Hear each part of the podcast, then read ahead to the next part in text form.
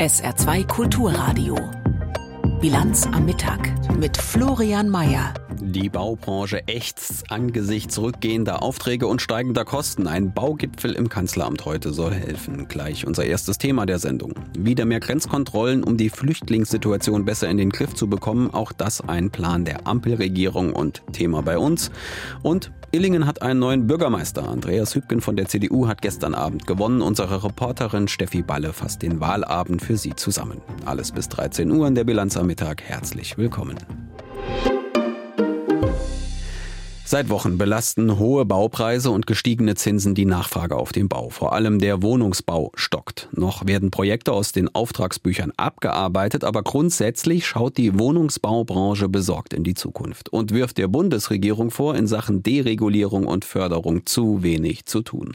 Beim Baugipfel heute soll nun über konkrete Maßnahmen gesprochen werden, um die Lage der Branche perspektivisch zu verbessern. Was konkret unternommen werden soll, hat Georg Schwarte aus dem Hauptstadtstudio bereits vor dem Gipfel zusammengetragen. Der Kanzler und die Bauministerin haben eingeladen zum sogenannten Wohnbaugipfel ein großes Wort und für zwei der großen Verbände ein offenbar zu großes. Sie kommen erst gar nicht, beklagen fehlende Mitsprachemöglichkeiten. Bauministerin Geiwitz sagt, naja, am Ende muss das ja jeder selbst wissen. Und natürlich, wenn man sagt, man kommt nicht, hat man auch erstmal die volle Aufmerksamkeit. Ob das immer die beste Art und Weise ist, äh, den Interessen dann auch wirklich Nachschub zu verleihen, das mögen die Herren beurteilen. Einer von den Herren heißt Kai Warnecke vom Eigentümerverband Haus und Grund. Er hat aus erwähnten Gründen keine Lust zu kommen, aber Ideen, wie die Regierung der Baubranche helfen würde, die hat er schon. Zum einen äh, den Ersterwerb von Wohneigentum grunderwerbsteuerfrei stellt, wenn sie zum zweiten die Mehrwertsteuer fürs Bauen von 19 auf 7 Prozent senkt und wenn sie mittels KfW die Zinssätze reduziert und zwar auf 1 bis 1,5 Prozent. Überhaupt Wünsche. Die Bauindustrie hat sich ein 50 Milliarden Konjunkturprogramm gewünscht, der Zentralverband des Baugewerbes einen Wohnbauwumms. Die Ministerin relativiert im ARD Morgenmagazin. Also wir haben die Förderung deutlich verbessert, die steuerlichen Abschreibungen äh, verbessert und natürlich auch punktuell Förderprogramme ausgeweitet. Zum Beispiel für junge Familien, die Eigentum erwerben wollen, haben wir die Einkommensgrenzen auf 90.000 Euro hochgesetzt. Das ist schon eine ziemliche Ausweitung. Aber was man verstehen muss, ist, ähm, dass die Wohnungswirtschaft natürlich eine Branche ist, die mit dem Baubereich größer ist als die Automobilwirtschaft im Umsatz. Das heißt, sie können nicht alles äh, mit einer Zins Subventionen fördern, das wären Milliardenbeträge, das ist unrealistisch. Soll heißen, mit einem 50 Milliarden Konjunkturpaket wird es nichts werden. Aber die Ampel setzt auf Verschlankung der Vorschriften. Eigentlich sollte 2025 der verschärfte Energieeffizienzstandard EH40 für Neubauten kommen. Der wird jetzt kassiert, kündigt die Ministerin an. Wir haben uns das intensiv angeguckt und gesagt, ähm, das macht das Bauen sehr kompliziert und wir wollen ein einfaches Modell entwickeln, wo man CO2 ähm, sparen kann im Baubereich, in der Bauphase und dann in der Betriebsphase. Und daran arbeiten wir gerade. Und das ist dann ein anderer Standard, als immer weiter zu dämmen. Das EH40 fällt. Nur eine Forderung der Baubranche. Der Kanzler übrigens appelliert an die Kommunen, weist mehr Bauland aus und er will wie Geiwitz serielles, billigeres Bauen mit vorlizenzierten Bauteilen, die Genehmigungsverfahren beschleunigen würden. Und deshalb finde ich, dass bezahlbare Wohnungen und auch frei vermietbare Wohnungen, die nicht gleich 18 Euro pro Quadratmeter kosten, ein Ziel sind, für das wir uns einsetzen müssen im Wohnungsbau und wo wir alle zusammenhalten müssen. Und darum geht es auch beim Wohnungsgipfel und noch viele, viele Male mehr. Bis 2027 sollen die Fördermittel von Bund und Ländern für den sozialen Wohnungsbau 45 Milliarden Euro betragen. Die Union winkt trotzdem ab, sagt Scholz solle den Gipfel heute abblasen und einen Neustart der Baupolitik einleiten. Die Grünen wiederum wollen, dass heute auch Mieterinteressen besprochen werden. Eine Verlängerung der Mietpreisbremse etwa, die derzeit vom Justizminister Buschmann verschleppt wird. SPD-Fraktionschef Mützenich setzt auf Einsicht. Und es gibt auch viele Kolleginnen und Kollegen in der FDP, die sich Sorgen um die Belastung auch von Mieterinnen und Mietern machen. Manchmal brauchen sie da einen kleinen Schubs. Heute soll es dann einen Schubs für die Baubranche geben. Beim Bündnistag bezahlbarer Wohnraum im Kanzleramt Beginn 14 Uhr. Ende und Ergebnis offen. Und wir bleiben bei diesem Schubs für die Baubranche aus dem Kanzleramt heute, denn statt einem Schubs erwartet die Branche, wir haben es gerade gehört, den Scholzschen Wumms und zwar mit viel Schmackes dahinter. Wie die Baubranche im Saarland auf diesen Gipfel blickt und wie sich die Situation hier darstellt, darüber konnte ich kurz vor unserer Sendung mit Klaus Erhard, Präsident der AGV Bausaar, sprechen. Meine erste Frage an ihn, was stellt sich die AGV Bausaar denn unter dem Bauwumms vor, den sie laut Pressemitteilung von diesem Gipfel erwartet? Dass gewisse Maßnahmen jetzt auf den Weg gebracht werden, sodass der benötigte Wohnraum, die benötigten Wohnungen, die ja propagiert wurden mit 300.000, die aber bei weitem nicht erreicht werden, irgendwann gebaut werden können. Da muss was passieren und das verstehen wir unter Wumms, dass das Ganze äh, auf die Wege gebracht wird. Nach allem, was man bisher jetzt im Vorfeld gehört hat, wird dieser Wumms wohl eher ausbleiben. Wir haben es im Beitrag vorhin gehört. Es wird wohl auf ein paar einzelne Maßnahmen rauslaufen. Konkret ist jetzt schon bekannt, die Förderung für Familien fürs Eigenheim soll aufgestockt werden.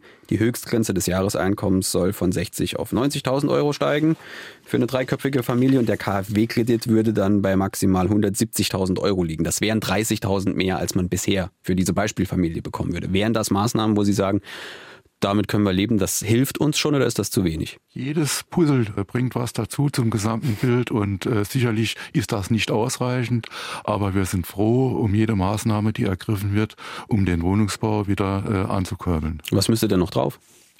Ja, da gibt's verschiedene Dinge. Wir brauchen in erster Linie müssen wir das Bauen preiswerter machen, ja. Und ein Großteil der Baukosten werden verursacht durch Vorschriften, Auflagen und durch Bürokratie. Dieser Part macht ungefähr 30 Prozent der äh, baurelevanten Kosten aus und da muss äh, gearbeitet werden dran und wir müssen einfach von unseren Standards runter. Ich nenne da nur die Energiesparverordnung. Das Energiesparhaus 55 ist dicke ausreichend. Jetzt soll das Energiesparhaus 40 kommen, das also nur noch 40 Prozent der Energie des Vergleichsobjektes verbraucht. Das macht eine Wohnung oder ein Haus zwischen 20 und 30 30.000 Euro teurer und bringt aber fast keinen Nutzen. Die grünen Co-Chefin Lang hat von der Ampel ein 30 Milliarden Euro Paket gefordert. Die Gewerkschaft Bauen Agrar fordert 50 Milliarden Euro. Das ist ja dann Geld einfach nur reingepumpt. Hilft das dann tatsächlich was? Oder ist es wichtiger, wie Sie jetzt gesagt haben, diese bürokratischen Hürden abzubauen, die es wieder Auf teuer Dauer machen? gesehen müssen wir diese Hürden und diese Standards absenken. Das ist zwar jetzt ein, ein, ein, Programm, das sicherlich weiterhilft in der nächsten Zeit, wenn das so kommt, aber wir müssen einfach von unseren Standards runter, um das Bauen wieder lukrativ zu machen für Leute, die halt dringend Wohnraum suchen. Das sind ja bisher nur Forderungen, diese Gelder. Mutmaßlich wird da jetzt niemand ein 30 Milliarden Paket lostreten. Aber so eine Investitionsspritze in die Baubranche rein, würde das in der Situation jetzt was bringen aus Ihrer Sicht? Ja, selbstverständlich bringt das was. Ich meine, da kommen ja noch zu den Investitionen des Staates oder den Zuschüssen des Staates die eigenen Investitionen noch dazu. Das wäre schon ein Großteil, der uns jetzt momentan weiterbringt. Ich sage nur mal, ein Tropfen ist sicherlich besser wie überhaupt nichts. Alles hilft. Wie sind wir denn im Saarland aufgestellt, Herr Erhard? Sie haben ja vorhin in unserem Vorgespräch gesagt, der soziale Wohnungsbau ist äh, eine Stelle, wo es ganz, ganz böse aussieht. Wie sind wir beim Rest? Also der Wohnungsbau im Saarland ist fast tot. Das Schlimme an der ganzen Geschichte ist, dass der Wirtschaftsbau auch im Moment nicht sehr gut läuft. Der öffentliche äh, Tiefbau läuft auch nicht. Von unseren Kommunen kommen auch fast keine Investitionen. Also der Bau hat im Moment riesige Probleme. Viele unserer Kollegen sind sogar teilweise schon in der Kurzarbeit drin. Hm. Das heißt, wenn der Wumms ausbleibt, wie geht's weiter? Ja, dann äh, werden wir einem strengen Winter entgegenschauen und da wird sicherlich auch die eine oder andere Insolvenz dann dazukommen. Das ist eine Vermutung, aber davon müssen wir ausgehen. Jetzt ist es ja auch so, Bauen ist halt auch einfach teuer. Selbst für die gut situierte Mittelschicht ist es nicht so einfach, das Geld zusammenzukriegen, um ein Haus zu bauen. Was wären denn Maßnahmen aus Ihrer Sicht, um zu sagen, man macht das Ganze für die Bauwilligen, die dann auch tatsächlich nochmal ein Eigenheim haben wollen, günstiger oder einfacher, das Geld zusammenzukriegen? Ein Punkt ist sicherlich die Grunderwerbsteuer, wo man ansetzen könnte. Ein weiterer Punkt äh, wäre die Mehrwertsteuer. Ich sage immer, wenn man die Mehrwertsteuer von 19 auf 10 Prozent äh, herabsetzen würde, äh, dann pro 100.000 Euro ist das eine Ersparnis von 9.000 Euro. Das käme direkt beim Verbraucher, beim Bauwilligen an und würde sicherlich die Finanzierung eines Objektes äh, erleichtern. Eine Forderung, von der Sie ausgehen, die ist mehrheitsfähig? Das weiß ich nicht. Also bei uns ja, aber diese Entscheidung wird sicherlich oder kann nur in Berlin getroffen werden. Äh, ob das durchsetzbar ist, hege ich meine Zweifel. Sagt Klaus Erhard, Präsident der AGV Bau Saar. Und das Gespräch haben wir vor der Sendung aufgezeichnet. Aktuell vergeht kaum ein Tag, an dem sich nicht eine Stadt, eine Kommune oder gleich ein ganzes Bundesland meldet mit Wir sind am Limit oder an der Belastungsgrenze, wenn es um die Versorgung und Unterbringung von geflüchteten Menschen geht. Die Ampelregierung reagiert und will offenbar stärker kontrollieren, dass Menschen nicht unerlaubt über die Grenze nach Deutschland kommen. Die Frage ist, hilft das? Aus Berlin dazu Tim Assmann. Wie umgehen mit steigenden Flüchtlingszahlen und erreichten Belastungsgrenzen? Die Debatte um Antworten geht weiter und die Vorschläge der unterschiedlichen politischen Lager sind dabei nicht neu. Die Union dringt auf eine Begrenzung der irregulären Migration durch eine Obergrenze. Der bayerische Ministerpräsident und CSU-Chef Markus Söder spricht in diesem Zusammenhang von einer Integrationsgrenze und er hat dazu auch eine Zahl 200.000. Söder will sie aber eher als Richtwert verstanden wissen. Natürlich ist es nicht so 199.000 oder 201.000. Das ist eine Richtgröße, in der wir glauben, dass Integration in unserem Land noch gelingen kann. Sagte Söder, zugeschaltet aus München in der ARD-Sendung Anne Will. Im Studio sitzend hörte ihm Bundesinnenministerin Nancy Faeser zu und widersprach. Eine nationale Migrationsobergrenze durchgesetzt im Alleingang? Das geht schon rechtlich nicht, glaubt Faeser. Obergrenzen sind halt insofern nicht einzuhalten, weil wir europäisches Recht haben, internationales Recht. Wir können gar nicht das Individualrecht auf Asyl alleine reduzieren. Wir sind an die Genfer Flüchtlingskonvention, an die Europäische Menschenrechtskonvention gebunden. Das Einzige, was wirklich helfen wird, ist eine europäische Lösung, bekräftigte die Ministerin und sie ergänzte, von der Europäischen Union müsse mit Blick auf die Verteilung von Geflüchteten mehr kommen. CDU und CSU wollen darauf nicht warten. Die Einhaltung einer möglichen Obergrenze kann mit einem nationalen Maßnahmenpaket gelingen, sagt Markus Söder. Und dazu braucht es dann Grenzschutz, dazu braucht es Stopp von Sonderaufnahmeprogrammen, die nur Deutschland macht. Dazu braucht es die Rückführung, und zwar engagiert, die auch einhergehen muss mit Verträgen, die man mit den Ländern aushandelt. Zum Beispiel ein Abkommen mit der Türkei, zum Beispiel eine Ausweitung der sogenannten sicheren Herkunftsstaaten. Die Grünen lehnen die Einführung einer Obergrenze ab. Für den grünen Bundestagsabgeordneten und Europapolitiker Anton Hofreiter sind entsprechende Forderungen Populismus. Einfach zu sagen, es sollen nur 200.000 Geflüchtete kommen, das ist halt überhaupt keine Lösung, weil das nämlich schlichtweg einfach gar nichts ändert. Ich glaube, man muss sich einfach der Tatsache stellen, dass es mit Parolen halt nicht geht. Man könnte zum Beispiel verschärft sich bemühen um sogenannte Migrationsabkommen. Dann müsste man den Ländern, die Migranten zurücknehmen sollen, allerdings auch etwas anbieten, mahnt Hofreiter. Parallel zur Obergrenzendebatte diskutiert die Politik weiter über stationäre Kontrollen an den Grenzen nach Polen und Tschechien. CDU und CSU fordern sie und die Bundesinnenministerin kann sie sich mittlerweile vorstellen. Zunächst einmal wird der Grenzschutz aber anders verstärkt, wie Nancy Faeser bei Anne Will erklärte. Wir sind ja da schon unterwegs mit Schleierfahndung. Ich finde es übrigens besser, an der ganzen Grenze unterwegs zu sein, als an einzelnen Punkten. Wir wollen zusätzliche Grenzkontrollen. Wir verstärken nochmal Polizei. Und die stationären Grenzkontrollen? Innerhalb der Regierungskoalition gibt es da noch keine gemeinsame Position. Die FDP hält die Kontrollen an den Grenzübergängen für notwendig. Die Grünen dagegen wollen weiter auf Schleierfahndung im Grenzgebiet setzen. Die Diskussion geht also weiter. 12.43 Uhr in der Bilanz am Mittag auf SR2 Kulturradio. Gleich geht's weiter mit zwei Wahlen. Die Oberbürgermeisterwahl in Nordhausen und die Bürgermeisterwahl in Illingen. Zuvor die Nachrichten mit Tanja Philipp Murer. Die Vizepräsidentin des Europaparlaments Barley soll SPD-Spitzenkandidatin für die Europawahl im kommenden Jahr werden. Das erfuhr die deutsche Presseagentur aus Parteikreisen. Demnach wurde die 54-Jährige vom Parteipräsidium einstimmig nominiert. Für Barley ist es bereits die zweite Spitzenkandidatur. Auch bei der Europawahl 2019 trat sie als deutsche Nummer eins für die SPD an. Damals erzielten die Sozialdemokraten mit knapp 16 Prozent ihr schlechtestes Ergebnis aller Zeiten. Zwei Monate nach dem Militärputsch in Niger hat Frankreich angekündigt, seinen Botschafter und seine Streitkräfte abzuziehen. Präsident Macron sagte in einem Fernsehinterview, die militärische Zusammenarbeit werde beendet, die Soldaten sollten bis zum Jahresende nach Hause zurückkehren. Das westafrikanische Land war für Frankreich bis zum Putsch ein wichtiger Partner in seinem Antiterrorkampf in der Sahelzone. Nach dem militärischen Sieg Aserbaidschans in der Region Bergkarabach wird die Fluchtbewegung immer größer. Fast 3000 Menschen aus der Kaukasusregion sind mittlerweile nach Armenien geflohen. Der dortige Regierungschef sagte laut Medienberichten, man werde alle ethnischen Landsleute aus Bergkarabach aufnehmen. Rund 120.000 Menschen.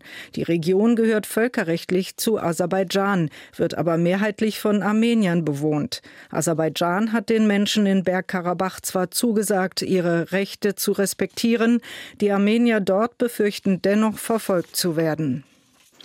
Im Norden des Kosovo hat die Polizei einen bewaffneten Kampftrupp weitgehend zerschlagen. Das teilte Innenminister Svecla mit. Gestern Morgen hatte das offenbar von Serbien unterstützte Kommando Polizisten im vor allem serbisch bewohnten Norden Kosovos angegriffen und zeitweise ein Kloster unter Kontrolle gebracht. Die Gefechte dauerten den ganzen Tag. Mindestens vier Menschen wurden getötet. Es handelt sich um den schwersten Zwischenfall im angespannten Verhältnis zwischen dem Kosovo und Serbien seit Jahren. Im thüringischen Nordhausen stand gestern Abend die Oberbürgermeisterwahl an. Der parteilose Amtsinhaber Kai Buchmann und Jörg Prophet von der AfD traten da gegeneinander an. Und nachdem es über mehrere Wochen während des Wahlkampfs so aussah, dass der AfD-Politiker Prophet die Wahl für sich entscheiden würde, gewann Buchmann gestern Abend deutlich. Trotz laufendem Disziplinarverfahren, berichtet Armin Kung. Bei der Oberbürgermeisterwahl in Nordhausen in Thüringen hat sich der parteilose Amtsinhaber gegen den AfD-Kandidaten durchgesetzt. Kai Buchmann gewann mit 54,9 Prozent der Stimmen. Jörg Prophet von der AfD erreichte 45,1 Prozent. Amtsinhaber Kai Buchmann ist ein eher schüchterner Typ. Doch nach seinem überraschend klaren Wahlsieg gegen den AfD-Kandidaten stürzt er sich in die jubelnde Menschenmenge. Buchmann gibt sich vor der versammelten Presse selbstbewusst. Ich glaube, vielleicht war die ursprüngliche Einschätzung, dass der AfD-Sieg sicher war, eine, eine falsche Einschätzung. Tatsächlich hat Buchmann es erneut geschafft, das Ruder herumzureißen. Bereits bei der Wahl 2017 gelang ihm das. Vor dem Wahlsieger stehen nun enorm große Herausforderungen. Die Stadtpolitik ist tief zerstritten. Einige Parteien riefen trotz des starken AfD-Kandidaten nicht namentlich zu Buchmanns Wahl auf. Buchmann muss nun die Gräben im Nordhäuser Stadtrat überwinden. Die AfD dagegen kassiert in Nordhausen ihre dritte Niederlage bei einem ostdeutschen Oberbürgermeisterposten nach Cottbus und Schwerin. AfD-Kandidat Jörg Prophet gestand seine Niederlage umgehend ein. Ich freue mich, dass die Stadt wieder eine Kontinuität für sechs Jahre hat. Wünsche dem Wahlgewinner von meiner Seite her alles Gute. Außerdem bot der AfD-Fraktionschef Buchmann seine Zusammenarbeit an. Allerdings ist noch nicht klar, ob Buchmann trotz Wiederwahl lange im Amt bleibt. Gegen ihn läuft weiterhin ein Disziplinarverfahren. Buchmann war nach einer Amtsenthebung im März erst im August zurückgekehrt. Das zuständige Landratsamt kündigte bereits an, auch bei einer Wiederwahl nicht nachzugeben. Ein Gerichtsurteil könnte Buchmann deshalb noch immer das Amt kosten. Große Visionen für seine zweite Amtszeit nannte der alte und neue Oberbürgermeister nicht. Als Betriebswirt orientiere er sich lieber an Zahlen. Als größtes Ziel für eine Wiederwahl nannte Buchmann die weitere Sanierung des Stadthaushalts. Und in diesen Wahlkampf im thüringischen Nordhausen hatte sich ein Bürgerbündnis eingeklinkt, das es sich zum Ziel gemacht hatte, einen Oberbürgermeister aus der AfD zu verhindern, die Demokratie verteidigen, wie das Bündnis Nordhausen zusammen es selbst formuliert hat. Mit dabei der Direktor der Gedenkstättenstiftung Buchenwald und Mittelbau Dora, Jens Christian Wagner. Heute Morgen im SR-Interview sagte er, bin wirklich begeistert davon, ähm, wie sich die Zivilgesellschaft in Nordhausen organisiert hat. Das waren junge Menschen aus der äh, Hochschule Nordhausen, Studierende, ähm, aus dem Theater, aus den Kirchen, aus den Vereinen, aus Initiativen, die sich für Geflüchtete einsetzen, die sich zusammengetan haben und innerhalb äh, kürzester Zeit die Initiative Nordhausen zusammen ähm, zusammengeschmiedet haben, die Feste veranstaltet haben, Websites veranstaltet haben, Videos gepostet haben dafür gesorgt haben, ähm, dass tatsächlich in Nordhausen am Ende sich der Gedanke durchsetzen konnte, ähm, dass es sich lohnt, für eine vielfältige und weltoffene Stadt zu kämpfen und dass das erfolgreich gewesen ist. Das ist tatsächlich das Signal, das von Nordhausen ausgeht, insbesondere auch mit Blick auf die Landtags- und Kommunalwahlen im nächsten Jahr hier in Thüringen. Und Wagner mahnte, Nordhausen stehe da nicht alleine. Geschichtspolitisch in Deutschland einiges ins Rutschen gekommen. Denken Sie an die Aiwanger Debatte vor einigen Wochen. Und ähm, tatsächlich ist der Konsens, den wir in der Bundesrepublik über Jahrzehnte hatten, nämlich dass die Auseinandersetzung mit den nationalsozialistischen Verbrechen grundlegend ist für unsere demokratische Selbstverständigung und die ähm, ethische Richtschnur unseres politischen Handelns.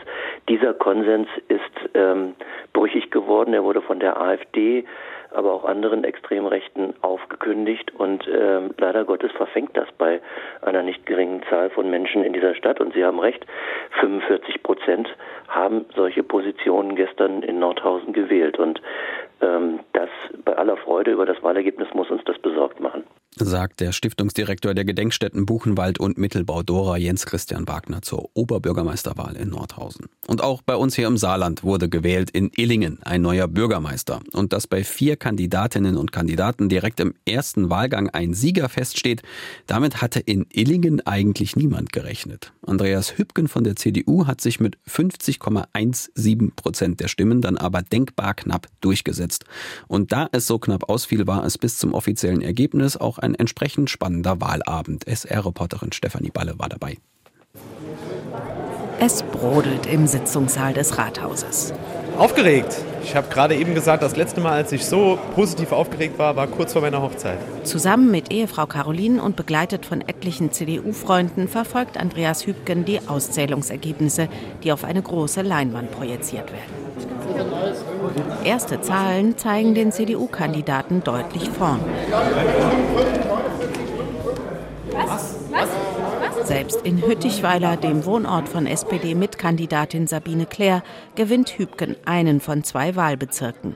Zeit für Ernüchterung bei den Mitkandidaten. Ich würde sagen, so nach der Hälfte der Ergebnissen verlässt Kimberly Dittke von den Grünen die Zuversicht, es in eine mögliche Stichwahl zu schaffen.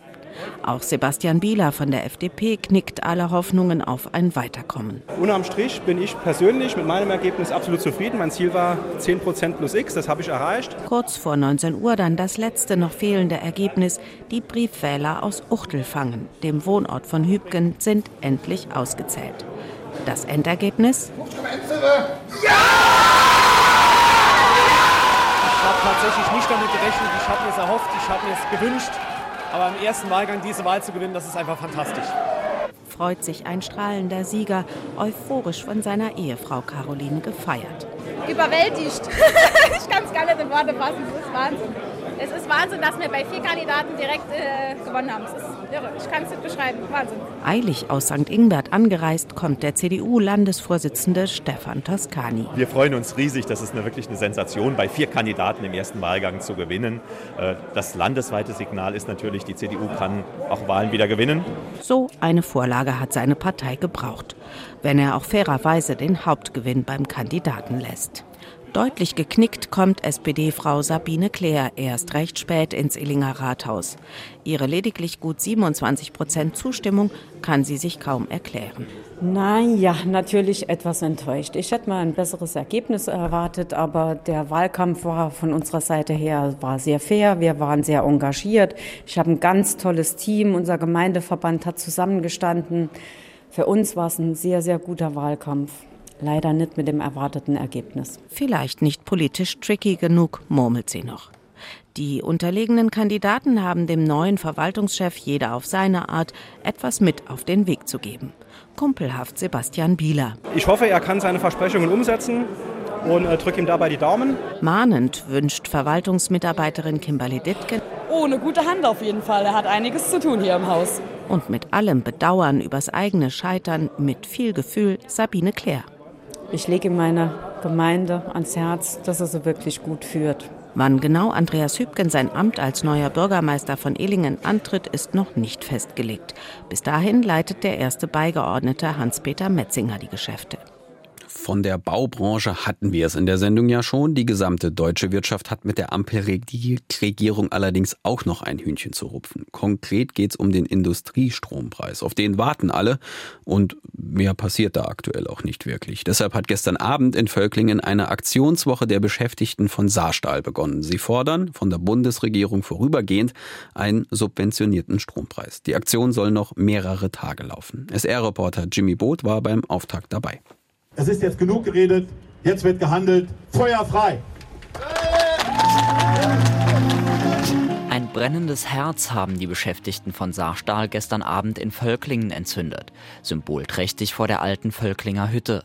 Mehrere Tage lang wollen sie ihre Forderung nach einem subventionierten Industriestrompreis bekräftigen. Der Betriebsratsvorsitzende Stefan A. zeigte sich kämpferisch. Es geht um nichts anderes als um alles. Wir werden 24 Stunden lang hier sein und werden 24 Stunden lang unser Herz bewachen bis am Donnerstag. Die Beschäftigten von Saarstahl wollen einen Brückenstrompreis, bis genug günstiger Strom aus erneuerbaren Energien zur Verfügung steht. Sonst fürchten sie um ihre Konkurrenzfähigkeit mit internationalen Wettbewerbern.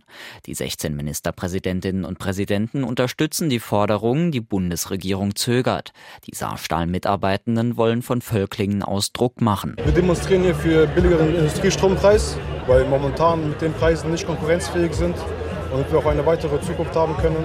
Wir erhoffen uns, dass die Politik darauf aufmerksam wird, auf jeden Fall handelt, äh, nicht nur leere Worte folgen, sondern auch Taten. Das wurde uns auch zugesagt vom Bundeskanzler aktuell. Wir haben hier ein Plakat, da hat er unterschrieben, dass die saarländische Stahlindustrie systemrelevant ist. Und jetzt wollen wir hier auch Taten sehen. Nicht nur in Berlin, auch in Brüssel wird über den Industriestrompreis diskutiert.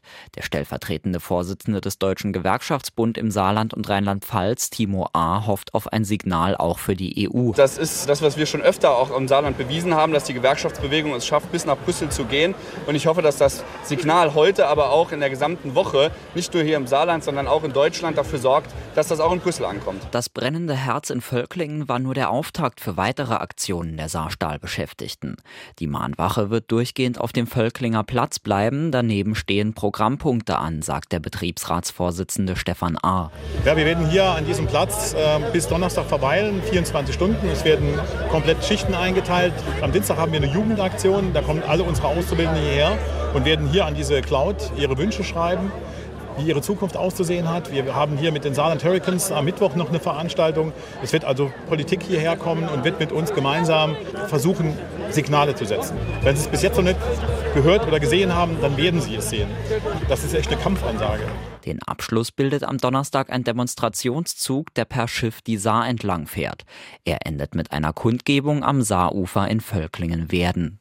Und damit sind wir bei den Wetteraussichten. Heute scheint die Sonne über dem ganzen Saarland ungestört bis in den Abend hinein bei 19 bis 22 Grad. Die Nacht wird dann sternklar. Die Temperaturen gehen zurück auf 10 bis 3 Grad. Der Dienstag dann ähnlich wie heute sonnig und trocken den ganzen Tag über bei Höchstwerten von 20 bis 24 Grad. Das war die Bilanz am Mittag mit Florian Mayer. Ihnen, der Technik und der Redaktion vielen Dank. Hier folgt die Auslandspresseschau und danach hat Gabi Savasch den SR2 Nachmittag für Sie. Viel Vergnügen. SR2 Kulturradio. Auslandspresseschau. Die Migrationspolitik der italienischen Ministerpräsidentin Meloni ist heute ein Thema der internationalen Presse. Die Neue Zürcher Zeitung aus der Schweiz schreibt, insbesondere in der Einwanderungspolitik waren von Meloni trotz dem rekordhohen Zustrom von Migranten über das Mittelmeer bisher viel gemäßigtere Töne zu hören als noch vor einem Jahr. Italien trug im Juni auch die Reform der europäischen Asylregeln mit und verhalf zum ersten Durchbruch seit Jahren in diesem Bereich. Es war in einer so zentralen Frage ein bemerkenswerter Bruch mit den Regierungen in Ungarn und Polen, die Meloni ganz selbstverständlich ihrem Lager zugerechnet hatten. Stattdessen sucht die Ministerpräsidentin das erfolgsversprechendere Bündnis mit den moderaten Kräften. Nach dem kurzen Besuch der Präsidentin der Europäischen Kommission von der Leyen und der italienischen Ministerpräsidentin Meloni auf Lampedusa mit tausenden Geflüchteten findet Meloni klare Worte für die Zukunft Europas. Die spanische Zeitung El País kommentiert Es ist nicht so, dass es keine Lösung gibt. Es ist nur so, dass es keinen gibt, der sie mutig umsetzen kann und will. Die europäische Reaktion auf irreguläre Einreisen ist mehr als unberechenbar. Aus ihrer Arroganz besteht die Europäische Union darauf, Formeln zu wiederholen, die wenig mit der Realität zu tun haben. Es handelt sich nicht um mangelndes Wissen. Die Zahlen machen es deutlich. Meloni sagte auf Lampedusa, dass hier die Zukunft Europas auf dem Spiel steht.